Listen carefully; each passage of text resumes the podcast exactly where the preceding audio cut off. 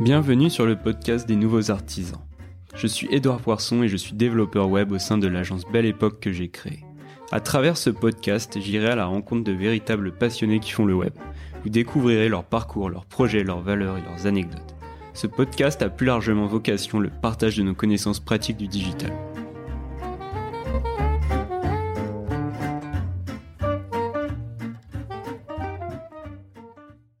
Dans ce podcast, je vous partage mon échange avec Yann et Arnaud, deux développeurs qui ont créé le collectif Too Soon. On parlera de développement créatif et de pourquoi ils en sont venus à lancer ce collectif. On parlera aussi des différents projets qu'ils ont réalisés pendant leur parcours au Gobelin, et notamment du projet Pumper, un clip interactif totalement psychédélique réalisé pour l'artiste Mylan. J'espère que vous passerez un bon moment. Bonne écoute. Bonjour Yann et Arnaud, je suis content de vous recevoir. Est-ce que vous pouvez vous présenter pour démarrer euh, bah, Yann, si tu veux commencer? Bon, du coup, moi, je m'appelle Yann Kubaki. Euh, je fais pas donc, je suis donc créatif développeur euh, au sein du collectif Too Soon. Je suis freelance, mais je bosse essentiellement avec Too Soon, donc essentiellement avec euh, Arnaud. Et, euh, et voilà. Et je, je, suis créatif développeur, mais je suis aussi concepteur chez Too Soon. Et t'as fait quoi avant, enfin au niveau des euh, Avant, du coup, euh, j'ai fait euh, un DUT SRC qui s'appelle maintenant DUT MMI à Lens. Okay. Euh, après ça, je voulais tenter Gobelin, mais j'ai eu trop peur de le faire. Du coup, j'ai fait une licence pro euh, en alternance, encore une fois à Lens, okay. en, dans le web. j'ai fait mon alternance d'une boîte qui s'appelait Impala Web Studio. Et après ça, et c'était fait... pardon, je te coupe. Ouais, c'était à, à Lens euh, ta boîte? Euh, Ma boîte c'était à Roubaix. Ils y sont toujours. Maintenant, je crois qu'ils ont fait un pivot. Ils sont plus, ils sont moins une agence web et plus une agence d'accompagnement de d'SAS. Ok. Et tu faisais, euh, du coup, tu faisais le trajet euh, ouais, ouais, Roubaix, euh, Roubaix, Lens, Ouais, c'est ça, ouais. Tous les matins, je prenais le TER et je prenais le métro pour aller bosser. Ça me faisait une petite heure de trajet. Ok. Ouais, euh, du coup, j'ai fait ça et après, donc, je suis allé à Gobelin. Euh, j'ai tenté, j'ai été pris. J'ai été fait donc un bachelor et un master à Gobelin, trois ans à Gobelin en alternance. Euh, la première année au sein de Octave et Octave et les deux années d'après au sein d'HKI. Euh, voilà. Ok, bon, super. Et toi, Arnaud, t'as fait quoi? Eh bien, un parcours un peu similaire. Euh, donc moi, j'ai fait aussi un DUT euh, MMI qui s'appelait MMI parce que j'ai un nom de moins qu'Yann et donc c'était la première année okay. où il avait changé de nom. Donc à, à Vélizy, en, en, banlieue parisienne. Et, et j'ai tout de suite enchaîné après par Gobelin. En fait, j'étais un peu perdu sur la fin de l'UT. Je savais pas trop ce que je voulais faire. J'ai okay. postulé quasiment nulle part et j'ai eu énormément de chance que Gobelin m'accepte parce que en fait on a tous un stage à faire à la fin du, mm -hmm. du DUT et je l'avais fait dans donc à Golden Moustache en tant que rédacteur web et je faisais ah, okay. pas du tout de développement. Et, euh, et toi, coup, tu voulais euh, faire du développement à la base euh, J'aimais bien, en fait, j'aimais bien le, le, développement comme on le faisait à l'EUT. D'accord. Euh, j'étais toujours, enfin, j'ai toujours été très fan de la culture web humoristique, okay. que, et donc c'est pour ça que j'avais eu réussi à avoir mon stage là à Golden Moustache. D'accord. Et du coup, en arrivant à Gobelin, j'avais pas de d'expérience professionnelle, on va dire, dans le développement. Euh, et c'est pour ça que j'ai pris un peu de temps à trouver mon, mon ma, ma, première alternance que j'ai faite du coup à Italic, euh, qui est une petite boîte de dev euh, dans le, dans le dixième, euh, qui a été fondée par un ancien gobelin euh, qui avait vu un message que j'avais posté disant que je cherchais un, une alternance. Et après, euh, donc sur les deux dernières années de à Gobelin, j'étais créative dev à, à Sweetpunk, du coup en alternance. D'accord. Et voilà, et du coup, bah là, euh, maintenant, je fais tout soon avec, euh, avec euh, Yann et Nicolas et Hugo, qui sont les deux autres designers avec qui on travaille voilà, et avec okay. qui on a, on a fait notre projet de fin d'année à la fin du master. Ok, bon, on reviendra justement sur ouais. tout soon un petit peu plus tard. Euh, donc au niveau des projets, vous avez commencé comment? Vous avez, enfin, euh... puis au niveau du dev, de manière plus générale, vous avez, euh, vous avez démarré de quelle manière? Euh, bah moi c'était en arrivant du coup en DUT à la base moi j'avais okay. fait le DUT que j'avais fait euh, SRC donc MMI maintenant pour l'audiovisuel parce que je pensais okay. que je voulais faire de, bah, du film en fait je me suis rendu compte au début euh, bien vite que l'audiovisuel c'était pas aussi passionnant que ce que je pensais et du coup euh, j'ai eu un super intervenant euh, en un cours d'intégration web qui s'appelait, il s'appelle Cédric Devassine, s'il m'écoute, merci. et, euh, et, en fait, euh, ça m'avait beaucoup plu, l'intégration web. J'ai découvert des tutos genre graphic art, ce genre de choses, et je me suis mis à acheter des bouquins d'HTML et à bosser ça dans mon côté, parce que DUT, SRC, MMI, c'est très vague, les gens font plein de choses après. Et moi, du coup, j'ai décidé de faire du web et euh, chercher une, un, un stage là-dedans. Je l'ai donc fait chez Impala Web Studio, où j'ai continué après. Et du coup, moi, à l'avant, j'étais très focus sur du web euh, plutôt classique, enfin de l'intégration au développement front-end, assez peu de JavaScript, enfin du site euh, corpo un petit peu euh, bah, comme on a l'habitude de voir. Ouais. Et c'est en arrivant à Gobelin en fait que j'ai pris un peu une grosse claque. en découvrant un petit peu tout le monde bah, du creative dev et du JavaScript avancé, ce genre de choses. J'ai découvert le WebGL, je, voilà. J'ai rencontré notamment un ami très proche maintenant qui s'appelle Patrick Hain, qui est un creative dev extrêmement talentueux et qui était déjà très talentueux en arrivant. Du coup, j'ai pris un peu ma claque et je me suis intéressé euh, au creative dev à ce moment-là, sur le tard, et euh, avec. Et pour euh, ouais, pardon de te couper. Hein. Pas de souci. juste pour expliquer aux gens le creative dev, enfin, tu le définirais comment, toi? Alors c'est alors alors en fait, on en parle souvent avec Arnaud. le creative dev, souvent, maintenant, c'est devenu un abus de langage pour dire les développeurs qui font de la 2D ou 3D en temps réel, du coup, principalement avec WebGL. Mais euh, c'est un peu un abus de, langage dans la mesure où moi, quand j'ai commencé Gobelin, quand je disais que je voulais devenir creative dev, ce que j'entendais par là, c'était un dev qui était pas seulement sur la technique, qui était aussi euh, sur le concept et qui pouvait avoir des idées en fait. Du coup, je pense que la, la, la définition d'un creative dev, elle change en fonction des gens. Donc, j'ai l'impression que dans l'industrie, dans le métier, ce que ça veut dire creative dev, c'est genre euh, mec qui fait du web, enfin développeur qui fait du WebGL. Mais moi, je pense que ça peut vouloir dire ça comme juste simplement un dev qui, même s'il ne fait pas de WebGL ou de, voilà, de rendu en temps réel, ce genre de choses, qui apporte quelque chose en amont d'un projet qui est, qui sort un peu de sa position classique de développeur exécutant, entre guillemets. Enfin, il y a une notion de design qui rentre en jeu, du coup. C'est ça? Euh, ouais, je pense. Il y a un œil, euh, un creative dev dans ce qu'on, ouais, tu veux dire un truc? Non, non j'approuvais ah, juste. Euh, un creative dev, souvent, euh, je pense que ce qu'on a en tête quand on pense à ça dans le métier, c'est aussi un dev qui a un œil donc sur le design, qui sait ce qui est beau, enfin ce qui marche et ce qui marche pas esthétiquement, qui est force de proposition à ce niveau-là, et aussi qui a un œil pour le motion, donc pour l'animation. Euh, y compris d'interface. Je pense qu'il y a des creative dev qui font assez peu de genre de grosses productions WebGL ou avec de la 3D qui ressemble à du jeu vidéo et qui font un peu plus de sites euh, bah, simplement bien animés, originaux et qui utilisent le WebGL plus pour de l'interface. D'accord. Du coup, voilà. Et pour euh, ceux qui connaissent pas, tu peux expliquer un peu le WebGL euh, Ouais. du coup, le WebGL, c'est euh, bah, une technologie qui est euh, plus si récente maintenant, mais qui permet en fait de faire de la 3D euh, ou de la 2D en temps réel euh, dans le navigateur. D'accord. Et du coup, qui permet de d'avoir, enfin, d'aller beaucoup plus loin qu'avec du HTML, CSS classique et de proposer vraiment de bah, des choses assez plus qui se rapprochent plus du jeu vidéo en l'occurrence avec de la 2D, de la 3D en temps réel donc ça peut aller, euh, souvent ça se met en forme par, ça peut être des jeux vidéo dans le navigateur, des expériences qui vont jouer avec la vidéo comme nous on a pu le faire. En fait, c'est un peu le remplaçant du Flash. Euh, je pense que les créatifs d'avant c'était les flashers. Mmh. Ouais. Donc, voilà, c'est un petit peu le remplaçant du Flash open source. Et, euh... Ouais. Et toi, Arnaud, bah justement pour en revenir à la, première, à la question initiale, euh, comment t'en es venu à faire du développement? Alors, euh, bah pareil, du coup, j'ai commencé euh, à, à l'IUT. Enfin, J'en avais fait très peu euh, quand j'étais arrivé en terminale. Il y avait une option, on avait le choix donc dans les options euh, euh physique, SVT. Moi, j'avais fait un truc qui était tout nouveau qui s'appelait euh, ISN, qui mhm. était informatique et sciences du numérique. du coup, j'avais appris rapidement HTML, CSS, mais vraiment les bases parce qu'on avait peut-être une heure, une semaine sur deux, quoi. Et, et après, c'est une fois à l'IUT euh, limite par défaut parce que euh, ça, c'est une matière qui me plaisait parce que j'étais plutôt bon euh, en cours dans, cette matière. Et au fur et à mesure après j'avais une amie qui était donc en, deuxième année de mon DUT qui elle avait fait Gobelin et qui du coup quand j'étais venu aux portes ouvertes qui, m'avait montré. Et là par contre oui quand on parle de claque quand on fait des sites classiques et qu'on voit de projets euh, qu'on trouve trop cool euh, en deux secondes. C'est vrai que et du coup c'est ça qui m'avait poussé du coup à, postuler à Gobelin. Et après, bah, une fois là, euh, bah, c'est William Mapan, qui est donc un creative dev, qui est un ancien Gobelin, qui est maintenant à Make Meeples, qui était venu nous faire une semaine de workshop de creative dev. Et c'est là, à la fin de la semaine, je m'étais dit, ok, c'est ça que je veux faire. J'avais vraiment trop, trop apprécié la semaine qu'on avait eue. Et, euh, et, du coup, bah, direct après, j'étais genre, ouais, ça, je vais essayer de faire ça de mon côté, je vais essayer d'apprendre, je vais essayer de voir vraiment ce que c'est. Et, et, du coup, c'est comme ça que j'en suis venu à, à, découvrir au fur et à mesure bah, le WebGL, le Creative Dev et tout ça. Ok, cool. Euh, et toi, ce qui t'a plu en fait au final dans le Creative euh, Dev, c'était plutôt le côté technique ou créatif? Enfin, ouais, Pour moi, c'était purement la partie euh, créativité.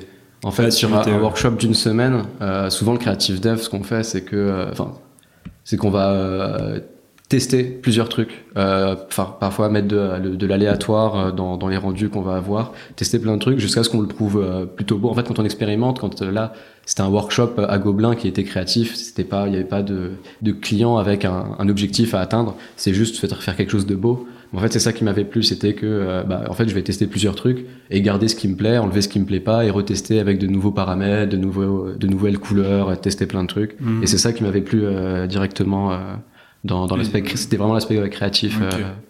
et tu faisais quoi au début par exemple? T'avais commencé comment un peu? Euh, ça c'était notre projet euh, en bachelor mais sur le workshop c'est un truc bah, en creative dev souvent c'est un truc qui est pratique c'est d'utiliser du son parce que en fait c'est assez comment dire assez linéaire, mais il y a quand même des variables. Et du coup caler n'importe quelle animation sur euh, sur du son, ça rend souvent très vite très beau. Et vu que la musique, bah, c'est quelque chose d'universel qui parle à tout le monde, il y a plein de gens qui vont apprécier euh, ce qu'ils voient parce que même ils apprécient ce qu'ils entendent et que euh, le tout rend quelque chose d'un peu harmonieux. Et, et franchement bosser sur du son, bah après on l'a fait sur un, un clip, donc c'est forcément c'est un truc qui nous plaît, mais c'est vrai que ça rend très vite quelque chose beau facilement en fait. Ouais. Quand, quand on fait des tests avec, c'est. Mais je crois que c'est un peu une devenu une tradition à Gobelin en workshop de creative dev de faire systématiquement en fait des audio visualizers, du coup des, euh, ouais voilà des, des, des visuels qui s'animent sur du son, du vidging un peu. Ouais. Parce que c'est vrai que pour une première approche de la 3D, c'est toujours cool parce que ça bouge, euh, c'est réactif, ça bouge très vite et c'est très vite kiffant. Par rapport à si on te dit essaye de faire un mini jeu vidéo ou alors de y mettre du rythme et tout. Enfin c'est beaucoup de travail ou quoi. Alors que là on peut faire des choses un peu random et avec le son c'est cool. Ouais. Du coup, c'est toujours ce qu'on fait, euh, j'ai l'impression, euh, maintenant. Euh, enfin, c'est toujours ce qu'il y a, des workshops en créativité. Oui, il continue encore là. Voilà. Et au début, justement, enfin, quand vous avez commencé le creative dev, est-ce que vous n'avez pas rencontré des difficultés bah, quand on a commencé, alors c'est dur ouais de dire quand on a commencé le creative. En fait, les principales difficultés, je pense au début, enfin en tout cas moi c'était pour moi, c'était que moi je venais d'un domaine web très classique, enfin vraiment HTML, CSS, un peu de JavaScript pour faire des sliders et puis c'est tout avant d'arriver à Gobelin.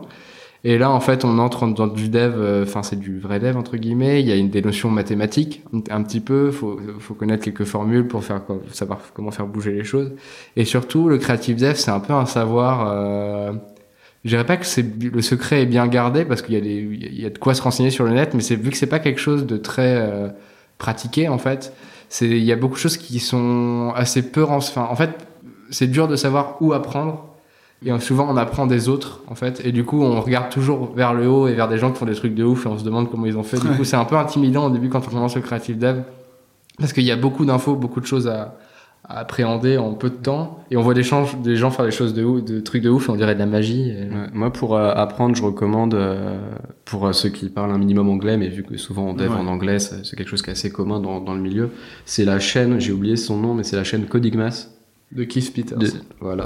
Qui a fait des, des, super vidéos et pour commencer justement le creative dev apprendre un peu quelques quelques effets et quelques formules qu'on va réutiliser souvent, que ce soit les, les springs, tout ce qui est easing et tout, commencer par là. Euh, c'est pas mal parce qu'en fait justement on prend pas cette claque de ah je, je, dois faire un jeu vidéo en 3D euh, c'est juste bah je vais faire un petit effet euh, soit la souris soit quelque chose qui gravite autour d'un point. Enfin on peut avoir très vite des résultats assez beaux avec pas grand chose et franchement c'est moi c'est comme ça que j'ai commencé euh, bah, après le workshop dont je parlais tout à l'heure euh, j'ai regardé ces vidéos et j'ai essayé de faire des petits trucs de mon côté. Pareil, CodePen c'est pratique parce que voilà rapidement tu peux avoir un rendu visuel sans se prendre la tête avec créer un starter et prendre une semaine avant de commencer à avoir quelque chose de visuel.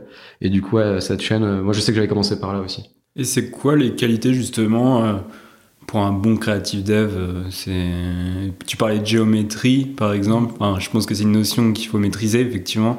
Est-ce qu'il y a d'autres qualités? Peut-être la créativité aussi, c'est quelque chose qui. Ouais, je, pense que c'est hyper variable parce qu'en fait, il y a plusieurs types de creative dev à mon avis. Comme euh, mhm. on disait tout à l'heure, il y a ceux qui vont être plus sur l'interface, ceux qui vont être plus sur le rendu 3D, vraiment genre essayer de se rapprocher du jeu vidéo. Et il y a ceux qui vont être plus euh, voir le creative dev comme euh, être un dev en fait qui a des idées aussi. Du coup, en fait, je pense que être un bon creative dev, ça dépend de ce qu'on veut faire. Mais je pense qu'avec Arnaud, on partage un peu la même vision du truc, qui est, euh, je sais pas si on est des bons créatifs devs, on, fait, on fait ce qu'on peut, mais euh, c'est que euh, nous, on collabore vachement avec notre designer. On est sur les phases de conception à Toussoun, on est quatre toujours, on discute. Et pour nous, un bon créatif dev, enfin, ce qu'on, ce qui est, ce qui est voilà, euh, ce qui est l'idéal, c'est un dev qui parle dès le début du projet et qu'on laisse parler dès le début du projet aussi, c'est important et un dev en fait qui va être force de proposition et qui va tirer de la créativité de ses euh, de, de son savoir technique en fait. Parce que les designers vont souvent avoir des références visuelles. Nous on va connaître qu'un effet existe et des fois c'est l'effet qui va euh, susciter le concept ou genre de choses. Et euh, oui un bon créatif dev enfin je sais pas ce que tu en penses Arnaud mais c'est quelqu'un qui est force de proposition je pense et qui après se donne les moyens d'apprendre euh, ce dont il a besoin pour euh, atteindre l'objectif qu'il veut quoi. Je pense que tous les créatifs devs n'ont pas besoin d'être des brutes en maths. Si tu veux pas faire du si tu veux pas faire des choses, des, tu veux pas faire des folies en faisant toi-même ton moteur WebGL et tout, bah y a pas de souci, enfin je pense. Oui, c'est ça. En fait, c'est que euh, dans le creative dev, euh, il y a tellement d'aspects. Ça peut être oui, euh, des gens qui vont être hyper calés en 3D et qui vont même eux-mêmes designer leur leur modèle 3D, créer leur moteur. À côté de ça, il y a des trucs très 2D, d'art génératif qui va être hyper beau. Et enfin, je considère aussi que c'est du creative dev.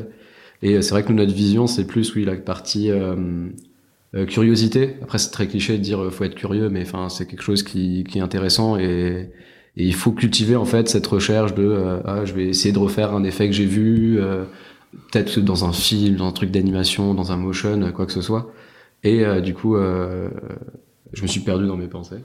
oui, se laisser, se laisser inspirer en fait euh, se, laisser être inspiré par ce qu'on voit mm. autour de nous et, et quand on a des idées, euh, les, les, mettre en place. et justement, euh, par rapport à ça, euh, votre inspiration, vous la tirez d'où? Enfin, ça peut être. Tu parlais de musique, est-ce que c'est quelque chose qui t'inspire ou enfin où il y a d'autres choses aussi? Ça va, ça va dépendre des projets, je pense, mais notre inspiration, quand on est en phase de conception, elle vient de nos références culturelles, personnelles. Et après, je pense que quand on est plus sur un aspect technique, les inspirations vont venir euh, bah, de ce qui se fait déjà sur le web, de l'existant, de nos euh, de nos euh, sensei un petit peu, de nos des boss, de voir ce qu'ils ont fait, c'est de enfin pas de le refaire parce que mais de, plutôt de s'en inspirer, de prendre leurs techniques et d'essayer de les adapter à ce que nous on veut faire. Et aussi un petit peu, je pense, nous un peu moins, mais beaucoup de creative dev, j'ai l'impression, euh, regarde ce qui se fait du côté des jeux vidéo et essaye de le refaire par exemple sur le web. beaucoup, enfin il y a notamment D'ailleurs, ouais, désolé de te couper. Euh, justement, enfin, on voit plus en plus de d'interaction en fait avec le, le web, enfin le creative dev, enfin le WebGL, toutes ces, mhm. ces choses-là, euh, qui du coup ça s'inspire pas mal du jeu vidéo. Euh, toi, tu penses que ça va tendre de plus en plus vers ça, le creative dev ou pas?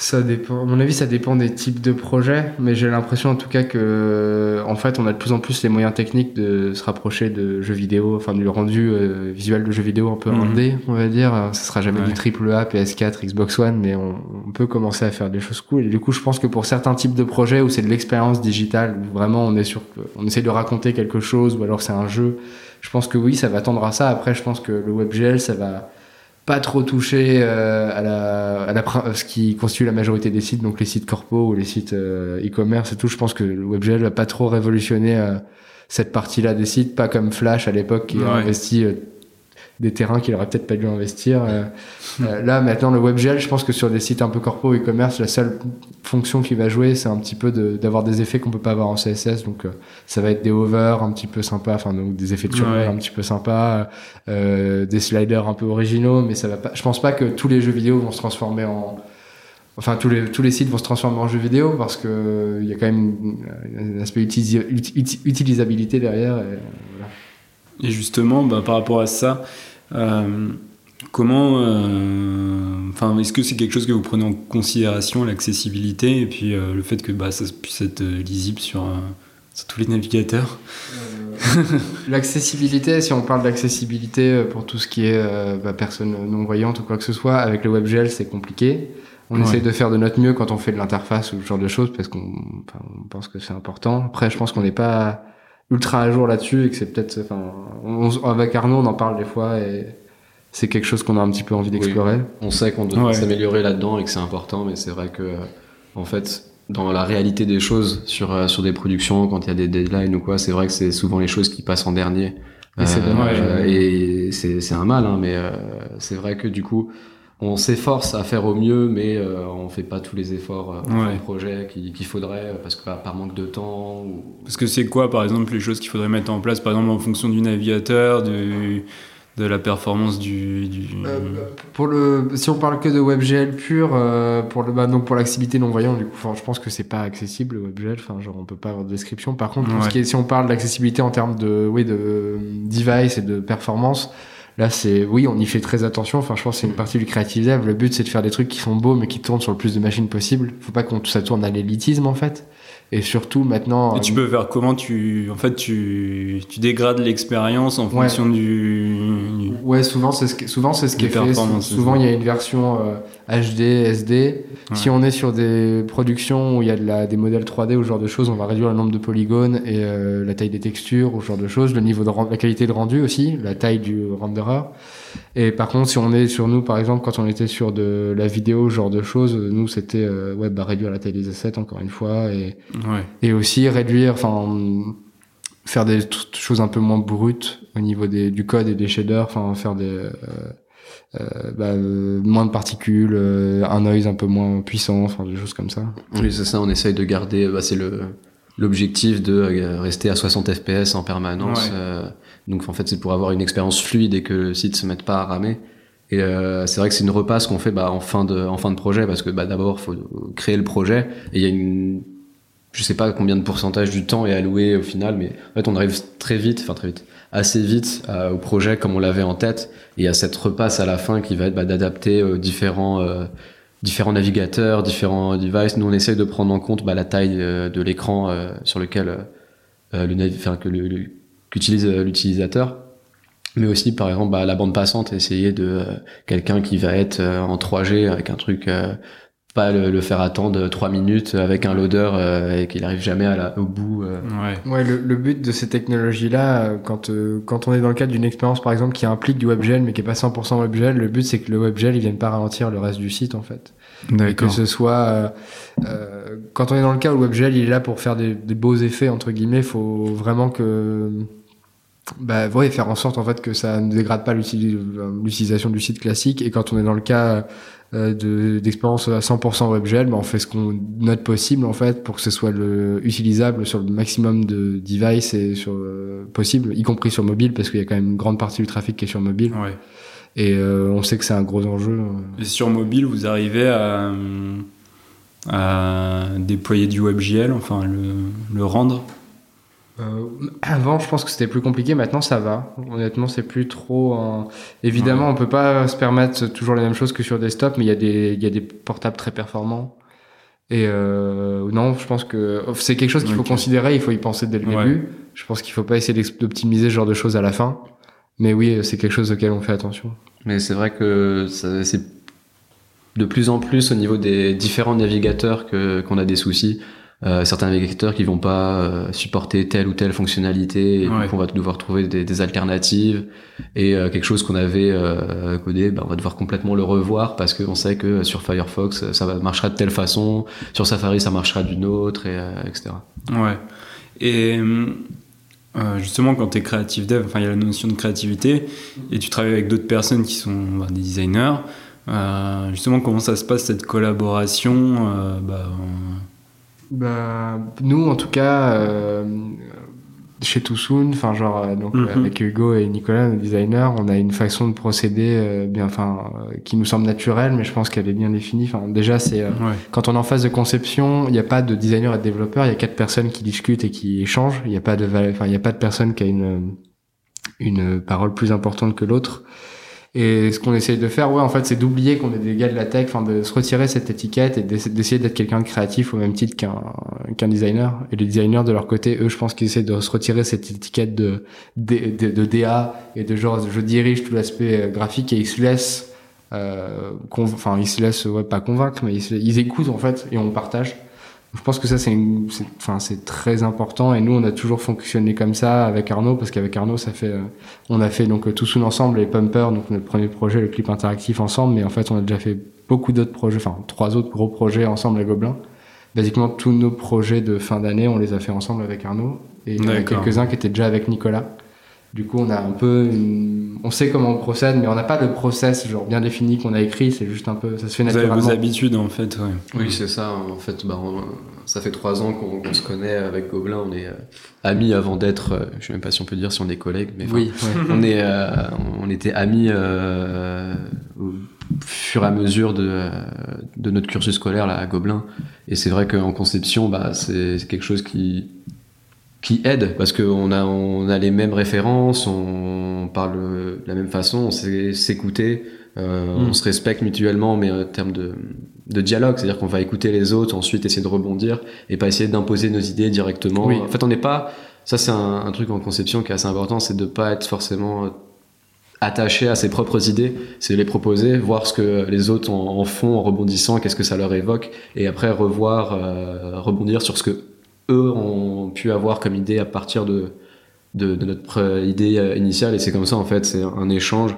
Et nous, c'est comme ça qu'on travaille. Il y a quatre concepteurs. Il y a Et vous avez fait quoi comme projet en commun, justement, parce que vous, vous avez justement vous, vous connaissez bien, donc euh, c'est intéressant de savoir un peu les projets sur lesquels vous avez pu travailler ensemble. Euh, bah du coup, euh, on a fait avec Arnaud, on a fait pas mal de projets. Le tout premier projet, celui sur lequel on s'est rencontrés vraiment, c'était un projet, donc c'était notre projet de fin d'année de bachelor, qui s'appelait Ville Fleury Award 2017.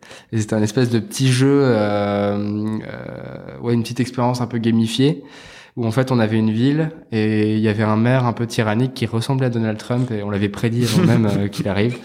Euh, et en fait, c'est fort. C'est ça. Et en fait, euh, voilà. Et donc il y a un maire un peu tyrannique qui, qui a une ville qui est toute pourrie, toute polluée et qui veut gagner. Il voulait gagner un, un concours de ville fleurie, mais le problème c'est que le concours était demain, donc c'était impossible d'arriver à euh, ce qu'ils voulaient. Et du coup, on, voyageait dans le temps à différentes époques pour faire des choix qui allaient modifier en temps réel la ville. Donc il y avait une petite ville en SVG qui se modifiait, voilà. Donc c'était un petit, une expérience un peu loufoque, un peu déjà storytellé comme ça.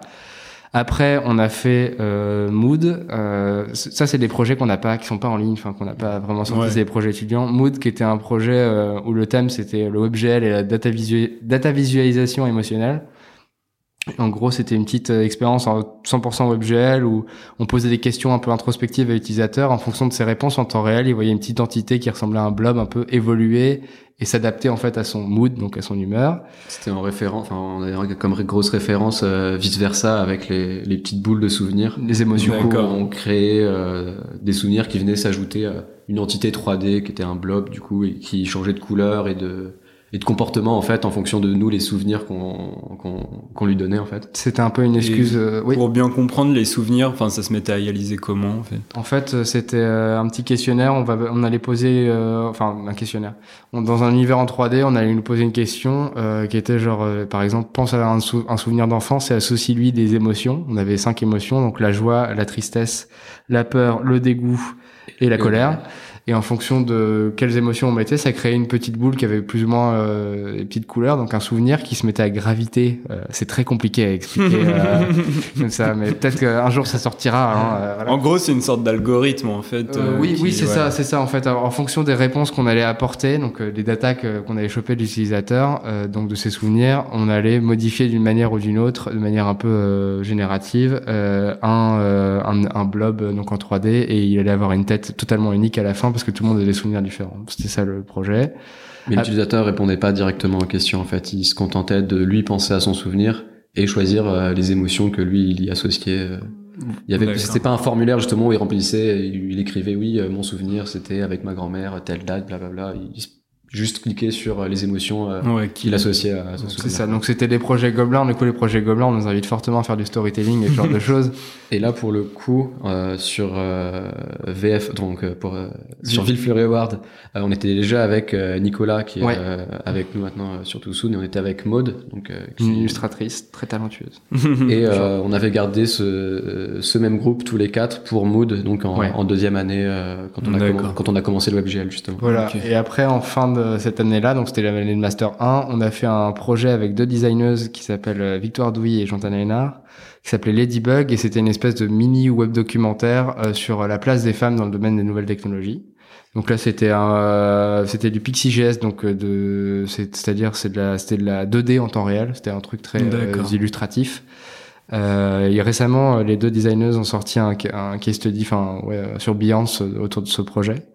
On a fait ça et après du coup on est arrivé en master 2 où là on avait juste un projet de fin d'année. Et ce projet de fin d'année c'était Pumper, du coup donc le clip interactif pour Mailan qu'on a fait avec Nicolas et Hugo. Bon ça on va y revenir après. Euh, justement bah euh, par rapport à Too Soon, ouais. voilà j'aimerais bien en savoir plus justement. Pourquoi vous avez lancé, euh, enfin vous, c'est un collectif. Pourquoi un collectif et pas une agence? Euh, Au début en fait quand on a créé le collectif, euh, on savait pas si euh, derrière on allait réussir à avoir des projets à quatre.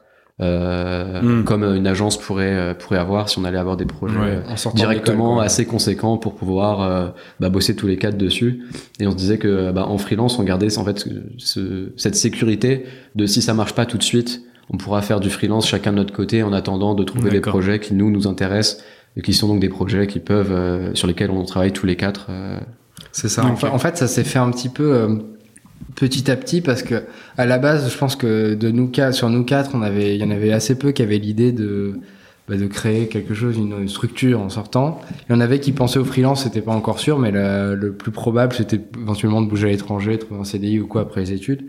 Et en fait, c'est en faisant Pumper, du coup, ce projet qui nous a beaucoup plu, on s'est réalisé qu'on fonctionnait bien ensemble et surtout le projet était assez inédit et on voyait des opportunités qui pouvaient se présenter après ce projet et on voulait en, enfin voir ce que ça allait donner en fait. Mais l'idée c'était que si ça donnait rien bah tant pis on reprendrait le cours de ouais. chacun de notre côté ou quoi. Du coup on a commencé par dire on se met en freelance. À la base on était vraiment un collectif de freelance. On, s'imaginait un petit peu faire notre vie de chacun de notre côté puis trouver des projets de temps en temps. Et là plus ça va et plus on se voit vraiment enfin on, se voit tous les jours en fait. On bosse ensemble. On est sans être un studio encore parce qu'on n'a pas enfin on, on débute de, carrément on, ouais, en fait, on, on bosse vraiment ensemble et on est, on est plus un studio que des freelances presque. C'est ça, en fait. Mais pour l'instant. Il y a une ambiguïté autour de ça qui, qui s'est créée, qui fait que nous, bah, vu qu'on a créé nos adresses tout soon, euh, on reçoit des mails euh, surtout à la sortie de, de, Pumper, on a reçu des mails de, de, personnes qui voulaient venir en stage à Toussoun, euh, qui voulaient euh, euh, venir passer un entretien. Donc on leur répond à chaque fois, on est désolé, en fait, on n'est pas une société, on peut pas vous prendre en stage. Quoi. On n'a pas de ouais. Pas encore. Mais c'est vrai qu'en fait, ça s'est fait sur la fin de Pumper. On était donc en, on voyait assez souvent Yann Biguet, qui est donc euh, le fondateur de Panamera, qui est le studio de prod mmh, vidéo avec qui on a fait le clip et qui est le manager de Mylan, et qui nous a demandé avant la fin du projet euh, comment vous comptez signer le clip? Est-ce qu'on met les quatre noms ou est-ce qu'on signe euh, bah, Il nous avait pas dit tout soon parce qu'on n'avait pas encore de nom, mais euh, est-ce que vous signez une entité commune à tous les quatre? Il nous avait fortement conseillé de le faire parce qu'il disait bah, il, à ce moment-là, il cherchait euh, des, des, dans la presse quels seraient les, les, médias euh, qui pourraient relayer le projet pour bah, pour pour Mylan. Et du coup, il nous avait dit dans, dans un article, par exemple, jamais on mettra les quatre noms. Si vous signez tout sous, au moins il y aura un lien sur le site ou vers Twitter ou peu importe, et au moins les gens sauront que vous existez. Quoi. Voilà, du coup c'est ce qu'on a fait et une fois qu'on a sorti Pumper, euh, cette même personne, Yann Biguet, nous a dit bon, écoutez, qu'est-ce que vous voulez faire maintenant? Enfin, est-ce que vous continuez ou pas? Et nous, on a dit bah ouais, je pense qu'on va continuer. Il nous a proposé du coup de nous représenter avec Société Panamera. Donc maintenant, c'est pas notre, enfin oui, c'est un peu notre manager. Enfin, en tout cas, notre agent. voilà, on, en notre agent. Voilà. on est Ça fait mieux. on est, on est en, on est en relation avec lui en fait pour essayer de trouver des projets à D'accord. Et du coup, voilà. Et justement, bah Pumper, enfin, pour en parler rapidement, pour le présenter rapidement, comme vous, en parlez. Voilà, est-ce que vous pouvez euh, expliquer un peu le euh, projet? Bah ouais, Pumper, en fait, ça vient de l'idée de base. On avait un projet de fin d'année qui était un sujet libre, et nous, on voulait faire quelque chose. On avait comme postulat, on a envie de faire un projet cool, mais qui parle à d'autres gens que le, que les gens qui font du web pur. En fait, on voulait quelque chose de qui, voilà, qui puisse un peu traverser les frontières de notre sphère Twitter ou ce genre de choses. La blague, c'était, euh, on veut faire un projet que nos parents peuvent comprendre. Voilà. ça. Et du coup, euh, on a pensé, on s'est dit qu'est-ce qui est universel? On a pensé à la musique. On s'est dit bon, on va faire une expérience autour de la musique. Et en fait, euh, on s'est dit bah quitte à faire une expérience autour de la musique, autant demander les droits à un artiste d'utiliser son son. Et on se dit bah quitte à demander les droits, autant demander si on ne peut pas collaborer. Enfin, on, s'est dit allez, allons moins et on verra et en fait, on a envoyé un tweet à Mylan et en disant, hey, on est un gobelin, on a envie de faire un truc avec ton, ta musique, est-ce que t'es intéressé? Et donc, il y a Yann Biguet, du coup, euh, le manager de Mylan, qui nous a répondu en disant, ouais, ouais, qu'est-ce que vous avez à Mais Mylan, c'est un, c'est un artiste que vous suivez beaucoup euh, En fait, on, on connaissait quelques sons à elle, mais en fait, on l'a découvert, enfin, c'est Arnaud qui l'a découvert avec une interview qu'elle a fait pour Click. D'accord. Début janvier, parce qu'elle venait de sortir son album Autopilot. C'est ça, en fait, elle a sorti son album début janvier, donc elle a fait sa promo autour, au courant du mois. Et nous, c'est vers la fin du mois de janvier qu'on devait se décider. Euh, bah, on était en conception sur le projet euh, à l'école. Et euh, bah, je suis tombé sur, vu que je suis la chaîne Click, je suis tombé dessus. Et j'ai bien aimé les rêves qu'elle avait, son, son, univers et tout. J'ai envoyé ça aux, trois autres du groupe, donc Yann, Nico et Hugo, en disant ouais, on était en train de créer une liste en fait d'artistes qu'on pouvait contacter. Et du coup, j'ai fait ouais, je suis chaud, Mylan, j'aimerais bien la contacter. Du coup, j'ai envoyé un, un, tweet et ouais, de, Yann Biguet nous répondait, je crois, le lendemain ou deux jours après, nous demandant des, précisions sur, euh, sur le projet il nous a passé son, son mail et du coup à partir de là on a échangé avec eux, on les a rencontrés et puis le projet s'est fait. Et on est arrivé sur cette idée en fait de faire un clip interactif pour Mylan mais qui devait exister aussi sous forme de clip classique, sachant que nous on n'est pas de gens qui font de la vidéo de base. Et en fait nous ce qu'on on pensait en fait utiliser des images déjà existantes et de rajouter des effets, enfin faire un clip interactif comme ça. En fait on s'est retrouvé à scénariser, euh, réaliser totalement, être sur le tournage et tout, monter, faire la post prod, euh, designer et développer toute l'expérience. Et du coup, on a fait donc un clip interactif pour Mylan. Donc c'est euh, avec euh, donc c'est un clip assez classique, sauf que nous, ce qu'on voulait, c'est que, étant donné que le clip devait exister dans une version non interactive, on pouvait pas faire en sorte que l'interaction soit au cœur du, du scénario du clip. On pouvait pas, ça devait pas être trop important. Donc nous, ce qu'on a voulu faire, en fait, c'est que vu que... Parce que juste, pardon, pour ouais. t'arrêter, pas de souci. Pour le, en fait, le clip était déjà existant, c'est ça? Non. non. non. en fait, on a tout. En fait, euh, elle, elle avait juste euh, un son, Pumper. Elle savait qu'elle voulait le clipper. Et Yann nous a dit est-ce que ça vous intéresserait de clipper Pumper? On a fait d'accord.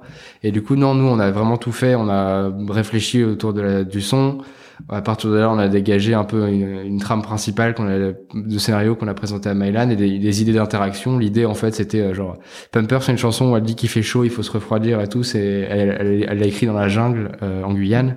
Du coup, c'était l'idée, c'était de faire une jungle visuelle, donc un clip très visuel avec beaucoup de collages et ce genre de choses. Et le but des interactions, c'était d'enrichir cette jungle visuelle en permettant à l'utilisateur notamment genre de d'avoir un fond vert dynamique, donc de changer le fond vert en temps réel, euh, de changer de plan. Au bout d'un moment, on est dans une euh, dans un tunnel tout en 3D en WebGL un peu psychédélique. L'idée, c'était que les interactions elles soient là juste pour ajouter du fun et du et un peu enfin du bordel visuel en fait. euh, faire en sorte que l'expérience soit très très euh, kiffante Comment vous avez géré le, enfin, cette notion de timeline? Enfin, c'était quelque chose que vous aviez déjà fait avant? C'était pas du tout. Non. Pas du tout, non. Ça s'est fait bah, au début du projet, en fait, en dev. Euh... En fait, avec euh, avec bah, tout le groupe, euh, ça s'est fait petit à petit. C'est-à-dire qu'à chaque fois qu'on rencontrait, enfin qu'on revoyait Panamera et Mylan, c'est on repartait avec plus de responsabilités sur le clip. C'est-à-dire que euh, première fois, fait ok, bah on a une idée, on, pensait qu'on ferait le dev, on s'est dit bah j'espère qu'ils vont nous laisser un peu euh, faire la tout faire, voilà.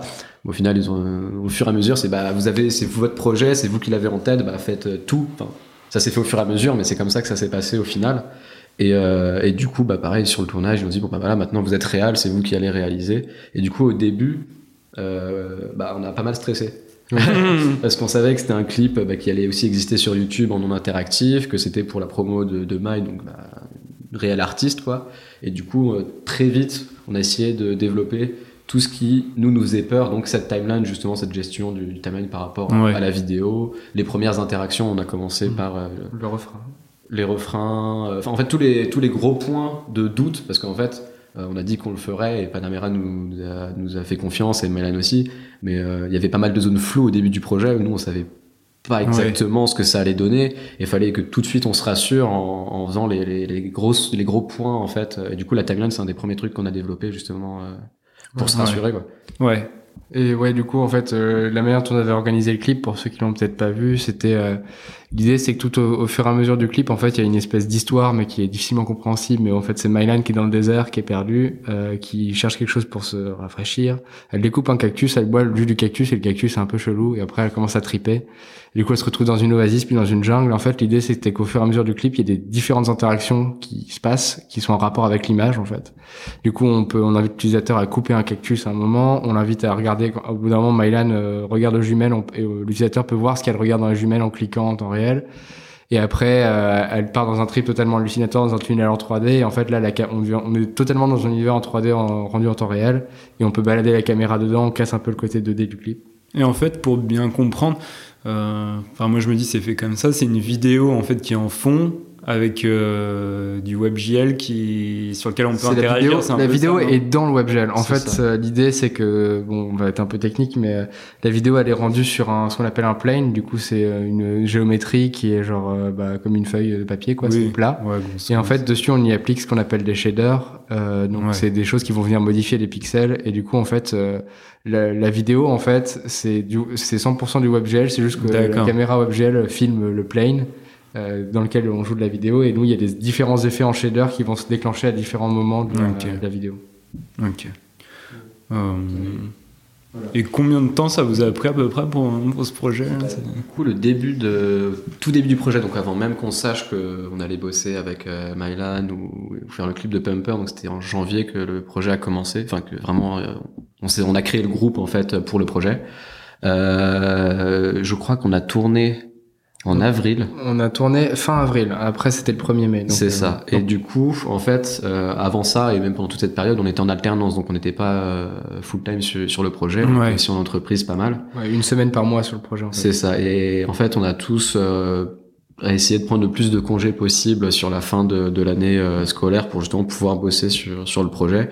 Et je dirais qu'après le tournage, il y a eu entre deux et trois mois de prod quasi à temps plein. En fait, ouais, il y a eu, on va dire, un mois de conception euh, réparti sur plusieurs mois parce qu'on n'avait pas trop le temps, donc où c'était euh, vraiment réfléchir au scénario utilisateur, le scénario du clip, la découpage technique du clip, comment on allait le filmer et tout. On a tourné fin avril et après on a eu deux mois de production à plein temps, design et dev euh, pour arriver jusqu'à notre jury de fin d'année le 30 juin, enfin le 27 juin à Gobelin. Et après, on s'est donné encore un mois, euh, plus ou moins grosso modo, avec un rythme un peu plus à la cool, pour finir un petit peu tous les détails. Et finalement, c'est sorti le 17 septembre. Euh, c'était prêt avant, mais c'était pour des questions de promo que c'est sorti le 17 septembre. Mais voilà. Du coup, on va dire qu'au total, trois mois et demi, quatre mois. Ouais, voilà. à peu près. C'est comme ça. Mais est-ce que vous avez été inspiré par d'autres choses existantes? Parce qu'il y a déjà eu des clips interactifs. Enfin, j'en ai jamais vu des comme ça avec autant de WebGL, etc. Mais il y, a, enfin, il y avait déjà eu des choses existantes. Euh, par exemple, il y avait euh, Anonymous, je crois, qui avait fait un clip pour Happy, par exemple. Ah oui, il y avait Happy. Il y avait euh, Arctic Monkeys. Ouais. Euh, mhm. Just, euh, non, pas Arctic Monkeys, euh, Arcade Fire. Arcade Fire. Just a Reflector. C'était une Chrome Experiment, donc ça c'était une des inspi. Il y avait Contra K de Unit 9, qui était un, ouais, un clip interactif où on pouvait juste switcher entre les plans. Un petit peu en fait, il y avait, il y avait deux versions. Enfin, il y avait une c'était les plans, c'était les mêmes. Il y avait une, mais une version des plans dans le passé, une version des, des plans dans le présent. On pouvait switcher entre le présent et le, en fait, toutes ces références, nous, on les a envoyées dans le premier dossier qu'on a envoyé à, à Panamera et Mylan euh, pour expliquer ce que nous on voulait faire.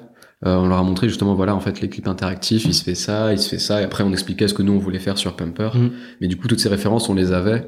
Euh, on avait d'autres références qui étaient de, des références de clips euh, classiques, interactifs, en disant, bah, bah, on leur avait fait une vidéo avec trois grands axes que j'ai oubliés, mais c'était par exemple, voilà les les, les, références que nous on a visuellement en termes euh, d'effets euh, de post-prod ou en termes d'effets de, de réal ou quoi, on leur avait envoyé ça pour qu'ils voient un peu euh, quelle vision nous on avait. Et en fait, on a eu beaucoup de chance en fait pendant quasi toute la production du clip à chaque fois qu'on leur montrait nos références et nos envies euh, Mylan, euh, ça lui plaisait, euh, Panamera était chaud, et du coup on n'a jamais eu de ah non ça par contre euh, j'aime pas du tout, faites pas du tout ça. En fait on a l'impression d'avoir fait le clip comme on voulait, alors qu'on faisait comme on voulait nous, mais aussi en fonction des envies de Mylan. Mais on a eu de la chance parce qu'en fait, on avait des envies communes quasiment tout le temps. Ouais, cette liberté était assez, assez flippante. Comme tu dis, des, enfin, des clips interactifs, il y en a, mais il y en a pas tant. en fait, on a dû déterminer nous-mêmes ce qu'on considérait comme étant un être un bon clip interactif. Et euh, en plus je pense que ça peut varier en fonction de notre objectif. Mais nous notre objectif c'était en fait que l'interaction ne vienne pas gâcher euh, l'appréciation de la musique et de la vidéo avant tout. Et nous on le voyait surtout comme une espèce de sucre interactif par dessus tout ça. Et le but c'était de qu'il y ait du fun ou genre de choses. Il n'y avait pas d'enjeu de scénario dans les interactions ou tout ça. Mais alors que dans ce qu'on a remarqué dans les clips interactifs il y en a qui sont une grande partie c'est euh, on change l'histoire En fait, on fait des choix qui vont changer l'histoire. Nous, on savait qu'on pouvait pas se permettre ça en termes de moyens et que c'est pas ce qu'on voulait. Et surtout que vu que le clip devait exister également en non interactif sur YouTube, on pouvait pas se permettre de faire que l'interaction soit au centre du scénario. Sinon, le clip non interactif, en fait, il aurait pas eu de sens euh, d'exister. Voilà. Et, euh, et par contre, il y a d'autres clips interactifs comme celui de Just a Reflector euh, de ouais. Arcade Fire. Et puis évidemment Rome, euh, Rome qui est un des premiers trucs en WebGL de ouf, qui est un qui est un ouais qui est un clip interactif aussi qui a été créé euh, il est comment celui-là? C'est alors ça a été créé euh, il me semble par le mec qui a ensuite fait 3JS euh, donc mm. Ricardo Cabello et Google. Et Google. Et en fait, euh, celui-là, euh, c'est presque tout en 3D. Il y a quelques bouts de, de vidéos, mais qui sont de l'animation. Et alors là, on progresse dans un monde tout en 3D. Et on fait avancer des fleurs, on végétalise un truc. Enfin, c'est quelque chose qui est encore aujourd'hui qui est totalement ouf. Si, si je me souviens bien, je crois que le projet était censé promouvoir euh, le WebGL. Euh, donc c'est pour ça que Google avait bossé dessus. C'était bon, voilà. En fait, c'était censé être un exemple de voilà, maintenant on va pouvoir faire ça sur le web parce que euh, bah, euh, le WebGL est implémenté dans le navigateur et euh, peut-être que ça a 12 ans et c'est encore une référence. 12 ans, je sais pas, je pense que c'est moins vieux, mais ouais, c'est en tout cas c'est fou. Enfin, ouais. Et du coup, voilà, il y a des clips interactifs qui sont plus axés sur le fait de changer la trame scénaristique, un peu comme Contraka, et d'autres qui sont plus axés sur le, le visuel pur et des fois, il n'y a pas trop d'objectifs dans les interactions, c'est juste euh, en fait du fun quoi. Vous, c'est plus le visuel et le psychédélique, c'est ça C'est ça. Nous, le but, c'était en fait de que les gens en fait qui ne connaissent pas du tout le web, ils ont l'impression de regarder une vidéo classique, euh, d'être sur un clip, sauf qu'ils peuvent faire des trucs qu'ils peuvent pas faire d'habitude. Ils peuvent changer le fond vert dynamiquement.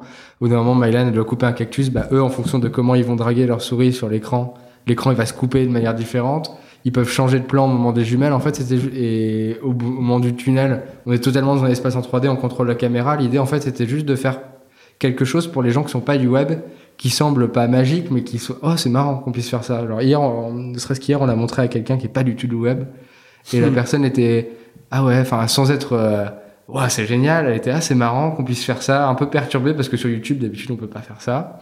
Et là, euh, le player ressemble presque à celui de YouTube, euh, c'est un peu confusant. et elle dit ouais, c'est cool. Et le but c'était de faire une expérience un peu ovni comme ça, qui venait juste euh, apporter une touche de fraîcheur, un peu de nouveauté, et faire quelque chose qui soit à la fois un peu quelque chose de cool techniquement WebGL et qui plaise un peu au milieu du coup du web et du creative dev, et en même temps quelque chose que même nos parents, genre ma mère, si je lui file sur tablette le, le, le clip, bah, elle peut interagir avec, elle trouve ça fun. Et en fait, si elle interagit pas et qu'elle comprend pas, bah, le clip suit quand même son cours. D'accord. Et euh, du coup, on vient pas interrompre euh, l'appréciation de la musique et de la vidéo. Quoi.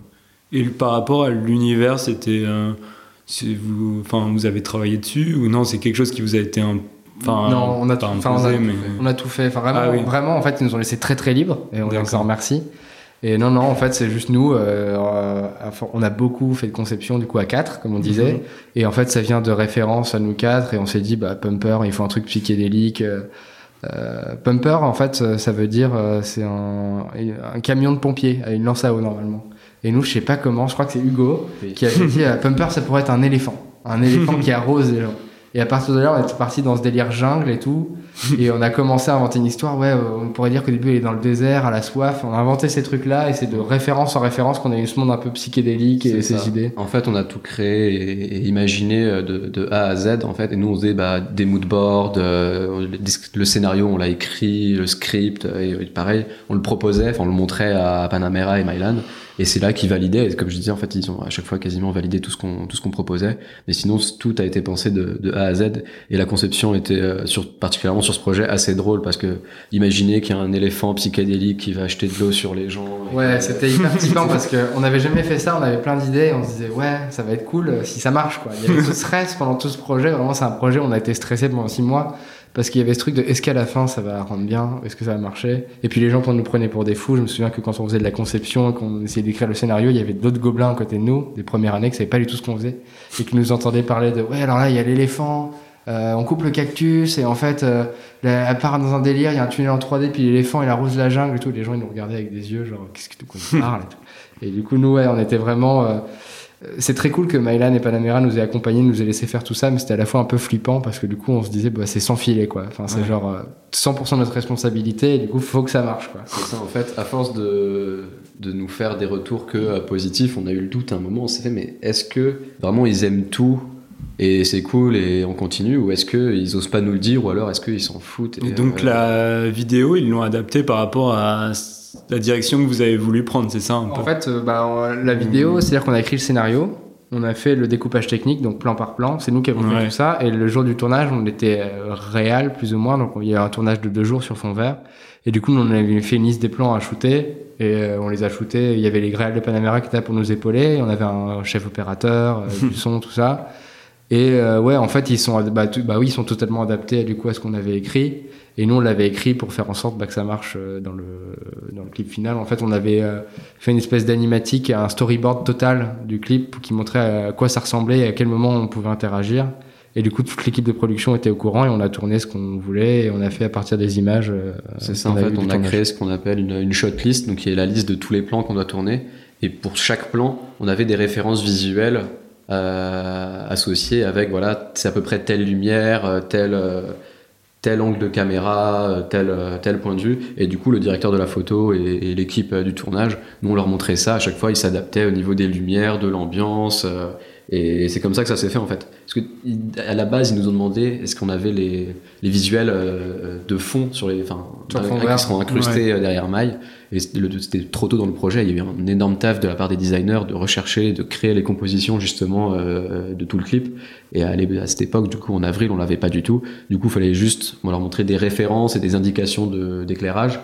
Euh, parce qu'on n'avait pas encore bah, tout le clip euh, de fait. Donc, euh, ils ont l'habitude, apparemment, d'habitude, de, euh, de savoir exactement quelle image serait incrustée mhm. et ils s'adaptent. Là, c'était juste des références, des, des envies. Des Nous, c'était pas possible parce que c'était une grosse partie du boulot parce qu'en fait, l'idée, vu que bah, il y avait pas un budget faramineux non plus sur ce projet, c'était tout tourner sur fond vert. Il y a rien qui a été tourné à l'extérieur et de faire un maximum, euh, enfin pour les designers en tout cas, c'était leur contrainte, de faire euh, d'où cette idée de collage un petit peu bah dire bah si on fait de la 2D enfin enfin du tournage sur fond vert autant assumer le côté euh, faussement incrusté faire des trucs un peu euh, foufou. Et eux ils ont dû chercher des images sur internet libre de droit en, majorité libre de droit pour la plupart. Et oui un, en grande enfin une grande partie de leur travail ça a été de scroller sur des banques d'images pour trouver la perle qui qui passera et après tout harmoniser parce que forcément quand quand c'est quand c'est des compositions comme ça de, où ils utilisent bah, un désert plus un autre plus un cactus euh, pris autre part et tout faut, faut tout réharmoniser derrière et ils, ont, fait un gros travail là-dessus ils ont fait un taf de ouf. Mais en tout cas dans toutes ces toutes ces phases là on était plutôt pas, pas stressés mais euh, on se disait bah faut que ça marche parce que bah c'était totalement en dehors de notre zone de confort du coup on parlait de ce que c'est quoi être créatif dev c'est peut-être ça aussi sortir de sa zone de confort et s'essayer à d'autres choses et ouais en fait on se sentait totalement illégitime aussi quoi quand on arrive sur un tournage il y a une équipe de tournage de 10 personnes et on est bah on fait quoi maintenant? On est là, qu'est-ce qu'on a fait? Est-ce qu'on a réussi à la faire? Surtout que la vidéo, c'était pas forcément votre spécialité à la base. non, pas trop, non. En fait, après, on a tous une culture, je pense, graphique et vidéo. Enfin, on est bercé là-dedans et c'est quelque mhm. chose qu'on aime. Euh, moi, euh, comme Arnaud, on a des petites bases, euh, et Hugo aussi qui a fait MMI, on a des petites bases, on savait ce que mm. c'était un découpage technique, on sait comment ça marche des lumières, des caméras et tout. Nous, c'est la pratique qui nous manquait un petit peu. Et heureusement, la pratique, en fait, c'est pas nous qui avons tenu les caméras ou quoi, il y avait un caméraman, un chef opérateur, David Merman, qui nous a bien aidé. Du coup, non, on n'était pas habitué, mais on était bien entouré pour, pour bah, mettre ça de donner vie à ça. Et du fait qu'on sache faire de la conception et écrire une histoire et, la, et surtout à Gobelin on nous apprend à faire des prêts et du coup à présenter notre travail et notre vision, bah, vu que les gens comprenaient ce qu'on voulait leur dire, ça s'est passé plutôt bien. On a réussi à tout rentrer. on a eu aussi une, une styliste. Euh, pareil, c'était euh, des moodboards qu'on a envoyés à, à Mylan. Elle a dit ah oui ça ça me plaît, je veux ça pour le clip. Et après, Panamera s'est occupé parce qu'ils ont bah, des connaissances dans le milieu. Ils, ils ont l'habitude de bosser avec bah, des stylistes, des chefs opérateurs. Ils ont eux constitué l'équipe du tournage, qui était une dizaine de personnes, euh, nous compris, euh, pour justement que sur le tournage, nous, on n'est plus que euh, à dire bah voilà, là il y a tel plan à tourner. Et, voilà, ça s'est fait naturellement sur les deux jours de tournage parce qu'il y avait des gens dont c'était le métier et qui étaient talentueux pour nous épauler. Sinon, ça aurait été impossible. Ok, super. Bah, je par rapport justement, euh, enfin, ce projet-là, est-ce que c'est quelque chose que vous voulez, euh, une expérience que vous voulez renouveler dans le futur, une direction justement que vous voulez prendre euh, avec Toussoun ou bah, voilà. En vrai, ouais, si possible, oui. c'est quelque chose qu'on a beaucoup aimé. En fait, ce qu'on aimerait surtout, et c'est notre objectif avec Toussoun, euh, c'est euh, continuer de bosser avec l'univers d'autres gens, en fait. C'est ce qui était trop cool, c'était de prendre une musique d'une artiste et de bosser avec son univers et de créer quelque chose derrière et de bosser avec des gens qui font de la vidéo. Et nous, on aimerait continuer à faire de la vidéo, mais si on peut faire de la BD interactive, si on peut faire euh, des expériences sonores, si on peut faire, en fait, ce qu'on aime, c'est c'est vraiment mélanger les médias et en fait utiliser notre savoir-faire en design et en dev web au service de l'univers de plein d'autres gens créatifs et mélanger les. Enfin, notre but, je crois que c'est ça, c'est bosser avec des gens créatifs et bosser avec des gens dont on reconnaît euh, bah, le, ouais, le, talent et qu'on aime leur boulot et en fait se mettre à leur service pour proposer une expérience originale et qui vient complimenter leur travail. En fait. C'est ça, en fait. Euh, ma vision là-dessus, c'est euh, que sur le web, enfin, on fait pas de, de l'art euh, directement, et c'est utiliser en fait ce qu'on sait faire en web au service d'autres arts qui peuvent être le cinéma, la vidéo, la musique, euh, faire des installations pour euh, des musées ou, ou que sais-je. Et c'est justement ça dont, dont on parlait bah, avec Pumper. que faut que ce soit accessible pour le public de Mylan qui sont pas forcément des designers web ou des creative dev, enfin, ils connaissent pas forcément. D'ailleurs, c'est le côté un peu magique pour eux parce qu'ils savent pas comment ça marche euh, derrière et ils connaissent pas trop ce genre d'expérience web. Et du coup, c'est de continuer euh, ouais, à utiliser euh, ce qu'on sait faire euh, au service d'autres d'autres personnes dont, dont on aime le travail d'un point de vue artistique et leur univers. Et, ça peut même être, enfin même euh, ça c'est dans l'idéal, mais même sur des projets plus classiques, enfin des fois il y a il y a des il y a certaines marques ou certaines boîtes qui ont des choses à raconter et on peut tout à fait euh, composer avec ça. En fait, nous ce qu'on aime c'est raconter des histoires et ça peut se faire au sein d'expériences interactives comme au sein même d'un site corpo. Enfin si une boîte qui fait des trucs trop cool, je sais pas un produit super et que nous on trouve ça chouette, enfin il y a toujours une histoire à raconter à un site en fait. Et du coup, c'est ça qu'on a envie de faire. C'est juste, on n'est pas tellement des furieux du WebGL en mode on faire que du WebGL.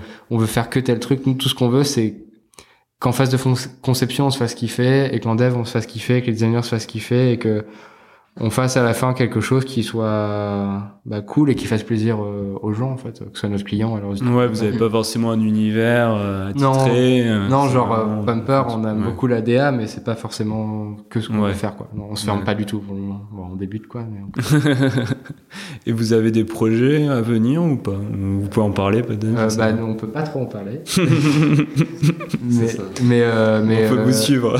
mais, mais, en fait, oui, enfin, il y a des pistes là qui se présentent un petit peu. On a pris du temps, on a fait après le pumper, on a fait un peu de freelance euh, classique pour euh, D'accord. Euh, bah, voilà se reposer un petit peu tout en étant bah, tout en gagnant notre vie et après on a pris un petit un petit moment un, assez long moment pour travailler sur notre identité sur qu'est-ce qu'on voulait sur quel type de client on voulait chercher enfin notre stratégie essayer de se trouver un petit peu et là on a rencontré des gens et il y a voilà, Et on continue de dialoguer du coup avec euh, Panamera qui, qui, nous représente justement pour essayer d'aller euh, bah, choper des projets à quatre. Et c'est vrai que bah, là aujourd'hui, là, le jour où on, où on enregistre ça, on est euh, mi-décembre. Mm. Et c'est vrai que là c'est la période où bah, c'est la fin de certains projets qui veulent mm, sortir pour Noël ou quoi. Et on sait que c'est à partir de début janvier on va pouvoir revenir euh, bah, faire de nouvelles rencontres, essayer de voir des projets pour l'année 2019. Euh, là, c'est une période un peu creuse pour, euh, pour ça. Est-ce que vous avez participé à des projets un peu, enfin aussi en parallèle? Par exemple, il y a la Christmas Experience. on nous a proposé, mais non, on n'a pas, on,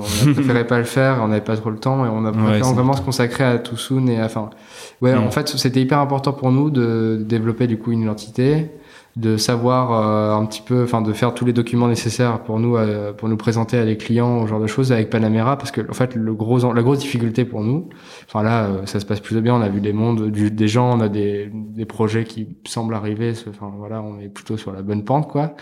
mais la difficulté pour nous c'était d'être quatre freelance et d'aller se vendre comme un mini studio. Mhm. plus, ou moins, plus, ou moins, parce qu'en fait on reste des freelances, mais quand en fait le but c'est d'aller chercher des projets en entier et pas des missions. Et du coup, ça, ça nous a demandé un travail un petit peu pour euh, bah, créer des documents pour aller nous présenter, savoir euh, qu'est-ce qu'on voulait faire, quel était notre axe, enfin voilà, des trucs un peu plus stratégiques, on va dire. Oui, puis c'était pas mal euh, d'improvisation parce qu'on savait pas si, si ça allait être possible ou pas. Comme la question dont, que tu nous posais tout à l'heure sur pourquoi en fait on a créé le collectif et pas un studio, c'est parce que justement on savait pas si ça allait être possible de nous d'aller bah, trouver des projets à quatre justement de dans, dans ce qu'on veut faire avec tout ça donc avec des artistes ou, euh, ou des, des, de la vidéo des musées euh, etc ouais parce que c'est très spécifique. Enfin, c'est enfin spécifique c'est ça peut être large mais c'est quand même oui non oui. puis on sait que c'est on sait que c'est ambitieux aussi un petit peu mmh, c'est ambitieux. et mais pour le moment en tout cas on, ça ça enfin du coup on a on peut pas trop en parler mais il y a des trucs qui ça qui s'annoncent quoi et qui ont l'air cool, On, verra si enfin on verra si ça se fait hein, c'est en négociation. Mais euh, oui en tout cas pour le moment on est sur dans, dans cette... en fait si on a fait tout soon c'est pour ce côté genre euh, c'était cool de bosser à quatre. On n'a rien à perdre. On sait qu'on bosse bien ensemble qu'on est capable de faire des jolies choses et qu'on réfléchit bien ensemble et en fait, on a envie d'essayer de continuer au maximum et du coup d'aller chercher ce qui nous plaît le plus. Et après, ben, on verra ce que ce qu'on nous présente. On n'est vraiment pas fermé en fait. C'est ça le Mhm. truc. C'est que même si évidemment on a envie de refaire de, de la vidéo interactive, genre de choses, si un jour on nous pré... enfin, une boîte qu'on trouve cool nous, nous propose un site normal, enfin on va le faire. Ouais, ouais. En fait, ce qu'on aime, c'est les opportunités. En fait, Mhm. je crois. C'est ce qu'on, ce, Mhm. ce à quoi on est à la recherche, c'est d'opportunités, et, et on aime ce fait qu'on sait pas trop ce qu'on fera dans un mois. et- oui, c'est ça. Et euh, même il nous fallait ce temps de définir, euh, pour définir euh, nous ce qu'on voulait euh, tous les quatre, parce qu'en fait, lors de la création, vraiment le jour où on s'est dit ok, on fait tout soon. En fait, ça faisait euh, bah, depuis euh, tout, tout pumper à l'école, euh, où on en parlait comme une blague plus. Et à notre jury de fin d'année, c'est une des questions qu'on nous a posées, c'est est-ce que vous continuez? Enfin, ils nous disent voilà, c'est un, groupe qui a l'air de, Mm. de bien marcher ensemble. Et du coup, on a dit bah on sait pas trop. Et du coup, quelques quelques jours ou semaines après, on s'est fait un, on s'est appelé euh, ensemble sur euh, Hangat. Et on fait, euh, et on s'est dit bon, du coup, qu'est-ce qu'on fait? Qui qui veut faire tout ça? Et du coup, il y en a eu, oui, oui, oui. Oui, ok, bon, bah, très bien. En fait, ça Voilà, s'est fait ça- naturellement. ça s'est fait, et on s'est même pas rendu compte du moment où on l'a créé. Ça a été juste, oui, d'accord, bon, bah, ok. En fait, et on, sans réaliser vraiment euh, qu'on disait oui, ah, bon, bah, Ouais, maintenant on va bosser ensemble et C'est on va ça, en fait, on s'est- après, on s'est laissé porter. En fait, Pumper est sorti le 7 septembre. On était encore dans le rush un peu avant. Enfin, dans le rush, on était encore euh, la tête dedans. C'est sorti. On était content vu que ça, enfin, les gens ont eu l'air d'aimer. Ça nous a apporté du freelance, du coup, qu'on a fait chacun de notre Ouais. côté. Et après, on s'est dit, bon, faut qu'on trouve des projets à quatre. Mais en fait, on fait, mais ok, mais quel type de projet on cherche? Donc, on a réfléchi un petit peu à ce côté un peu stratégique. Alors, qu'est-ce que, qu'est-ce qu'on, comment on se présente, qui, qui on est, en fait. Et là, du coup, on a, on a rencontré du monde. On commence à se présenter. Il y a des projets qui semblent arriver. Ouais, c'était naturel finalement. C'est ça, en fait, ça, ça a défilé euh, tranquillement. Quoi. On n'avait pas cette ambition, vraiment, pas du tout, même pendant le projet, de se dire, ouais, après, on va faire une boîte et, et on, va, et on va faire tel type de truc. En fait, c'est juste qu'on a eu l'impression avec Pumper d'avoir un- pas mal, enfin, une bonne étoile, d'avoir euh, l'occasion de faire des choses qui nous plaisent vraiment et de redécouvrir notre métier. Et en fait, on a envie de, euh, bah, de voir où ça nous mène et de continuer à naviguer de projet en projet et de voir, euh, voilà, ce que, ce qu'on aime, voilà, c'est les opportunités, en fait. C'est- Cool. Bon, ben, pour finir, enfin, je pense qu'on a, on a parlé un peu de tous les sujets. Euh, je voulais savoir un peu, bah, c'est une question classique que je vais vous poser, mais euh, euh, est-ce que si vous pouviez revenir en arrière, est-ce qu'il y a des choses que vous feriez différemment ou, ou pas Ou qu'est-ce que vous conseillerez par exemple à quelqu'un qui, qui commence dans, dans le creative dev par exemple Moi, en tout cas, euh, faire différemment, je pas grand chose parce que je suis content de, de où on en est et tout. Ce que je conseillerais à des gens qui veulent faire du creative dev, c'est euh, déjà de se trouver des bons partenaires parce que tout, enfin, je pense qu'on peut s'en sortir très bien en solo, mais hum, je pense que si là on a pu faire ce qu'on a fait, et si j'ai eu le parcours que j'ai eu à Gobelin, c'est grâce euh, aux gens avec qui j'ai travaillé, notamment Arnaud, Nicolas, Hugo, tous les gens avec qui j'ai pu bosser. Et c'est de de pas se fermer à ce rôle de je suis développeur. Du coup, je, Mhm. dans la technique et puis euh, on a ça commence à se perdre de nos jours, mais il y a toujours eu cette espèce d'opposition de dev design et genre ouais le- les développeurs c'est les barbus, les designers ils pensent et, et une espèce de de relation chien et chat et tout. Je pense Ouais. qu'il faut vraiment perdre ça et euh, apprendre à collaborer avec les gens, se laisser inspirer en termes techniques quand on est curieux, chercher par soi-même. En fait, ouais, se laisser porter, je pense que c'est ça le truc. Et puis si on a besoin, par contre, de se pas de se discipliner, mais de se dire, euh, bah, se donner des petits objectifs, quoi. Genre dans deux mois, je veux savoir faire ça, bah, se donner les moyens et apprendre par soi-même, je pense, et parler aux gens. Ouais, entièrement d'accord et me fait un petit dé- enfin un détail mais c'est de le faire pour soi euh, pas essayer de le faire pour euh, les récompenses ou pour euh, la popularité ou je sais pas quoi c'est parce que commencer à le faire parce que ça ça te fait plaisir de le faire et euh, juste ouais expérimenter des trucs que toi tu trouves cool essayer de reproduire quelque chose que tu as trouvé joli beau intéressant quoi que ce soit Oui, Ok. c'est ça. En fait, euh, de le faire seulement si ça plaît vraiment. Ouais. Je pense que quand on, quand on est dans des écoles, notamment à Gobelin par exemple, où on apprend pas mal à faire du creative dev, on peut se laisser porter par l'effet de groupe. Genre tout le monde fait du gel, donc putain, faut que j'en fasse aussi. Je Ouais. pense que c'est pas forcément ce qu'il faut faire. Je pense qu'il faut essayer de trouver ce qui, ce qui nous parle vraiment Mm. Et aller euh, vers ça. Enfin après, on- nous on dit ça, on est, on sort de l'école, quoi. On est encore tout jeune. Mais euh, en tout cas, je sais que les choix que nous on a fait avec Arnaud pendant trois ans à Gobelin, les choix de projets, de sujets, de qui bosser, de comment bosser, ben on les, enfin on les regrette pas en fait. Enfin moi, il y a rien que je regrette de Gobelin. Oui, ça, moi je suis content de, de là où je suis maintenant. Du coup, euh, j'ai pas envie de changer quelque chose euh, qui m'amener autre part. euh. Non, puis moi je suis content, je suis content de pas, par exemple avec Arnaud et moi, quand on est arrivé à Gobelin, on se sentait, euh, peu, en dessous en fait parce qu'on avait pas on avait fait des enfin on on n'était pas dans ce, cet univers créatif plutôt ouais, classique classique. euh, et en fait on s'est au départ on était ouais, on était un peu débordé par tout ça. Et en fait euh, ouais. Très dur euh, le début de Gobelin pour, où, bah, je venais justement de faire un stage de rédacteur web donc rien à voir avec le dev. J'étais peut-être l'un des derniers de la de la promo à trouver une alternance genre pendant que eux ils allaient en alternance les premiers les premiers mois bah moi j'en cherchais encore. Donc euh, j'allais à droite à gauche frapper aux portes. Donc c'est vrai que le début était compliqué et euh, c'était en plus des modules qui, les premiers workshops qu'on a eu, c'était des trucs de, de, bac que je maîtrisais mm. pas du tout. Et justement, le, workshop dont je parlais, là, audio, euh, creative dev avec euh, William Mapon, qui moi m'a libéré et m'a fait, c'est ça que je veux faire. Parce que avant ça, j'étais mais perdu, je me sentais pas. je, pense qu'on regrette pas en fait d'être arrivé sans déjà tout savoir, d'avoir un peu galéré et d'être un peu choqué parce que c'est ce qui a fait que, bah, moment on s'est mis ensemble un peu, ouais mec on a l'air un peu dans le même délire, un peu le même humour, viens, on va faire des trucs. Et au final, c'est en trouvant le sujet de Villefleury Award qui nous a fait trop kiffer, qu'on s'est intéressé au techno, donc il y avait besoin. En fait, nous, ça, on n'a jamais été euh, dirigé par l'envie d'apprendre des nouvelles techno. En fait, on avait des idées de projets et ces projets nécessitaient d'apprendre certaines techno et on l'a fait pour les projets. On l'a rarement fait juste pour la tech pure en fait. Et ça me mm. permet de rebondir. Mm. Euh, C'était quoi votre plus grosse difficulté? Enfin, voilà, de manière générale, hein, c'est ouvert comme question. Euh, ne pas ne pas désespérer en voyant les gens trop forts autour de nous. Euh, enfin, non, pas ça, pas vraiment. Quand je dis ça, c'est genre, euh, bah en fait, oui, ne pas se mettre trop de pression personnelle. ça, c'était, enfin, genre, aller doucement. enfin, ne pas se laisser influencer par le groupe et toujours rester focus sur, moi, j'ai envie de faire ça et du coup, je vais aller vers là parce que j'ai envie de faire ça. C'était plus dans le sens la difficulté vraiment que tu as pu rencontrer, par exemple euh, Justement, tu disais que c'était un petit peu dur au début. Est-ce que c'était. Bah, je sais pas. À mon avis, c'est quand, euh, quand tu t'attaques au dev, c'est surtout le fait que tu as l'impression qu'il y en a partout. Ouais. plein de choses à apprendre d'un coup. Je pense que c'est principalement ça, la difficulté. Et c'est là, du, coup, pour ça que je disais que tu ah, oui. influencé hmm. par le reste du monde parce qu'il y a, y a quelqu'un qui va se mettre à fond sur React à côté de toi. Ouais, ouais. faut que je fasse. un autre qui fait du GL, faut que je fasse aussi. Tu peux pas tout faire. Et je pense que c'est juste définir ses propres priorités et prendre, savoir prendre son temps et voilà, passer sa route. Ouais, même, je dirais même euh, trouver son, son style, euh, pas graphique, mais trouver son, sa manière de, de travailler et de faire les projets. Comme on en parlait, nous quand on est arrivé, il y avait des gens qui maîtrisaient déjà euh, pas mal le WebGL euh, en première année de Gobelin. Nous, c'était pas du tout notre cas. Et du coup, nos projets, on les a pas fait en mode oh, on va faire une prouesse technique. on s'est dit comme on aime bien faire de la conception, comme on en parlait tout à l'heure, c'était plus ah on va essayer de faire des projets qui nous parlent euh, ou qui sont euh, qu'on a pensé euh, au mieux possible euh, comme on comme on le souhaitait. Et du coup en fait c'est un peu ça notre style maintenant c'est de pas laisser s'emporter par la tech mais faire des projets qui qui nous parlent. Mais par contre essayer d'être le plus performant et le meilleur possible en tech sur les sujets. En fait c'est ce qui nous motive à être faire des belles choses en tech. C'est d'arriver à un résultat final qui nous plaît en fait. En fait on aime ça malgré tout la tech. On en a pas beaucoup parlé.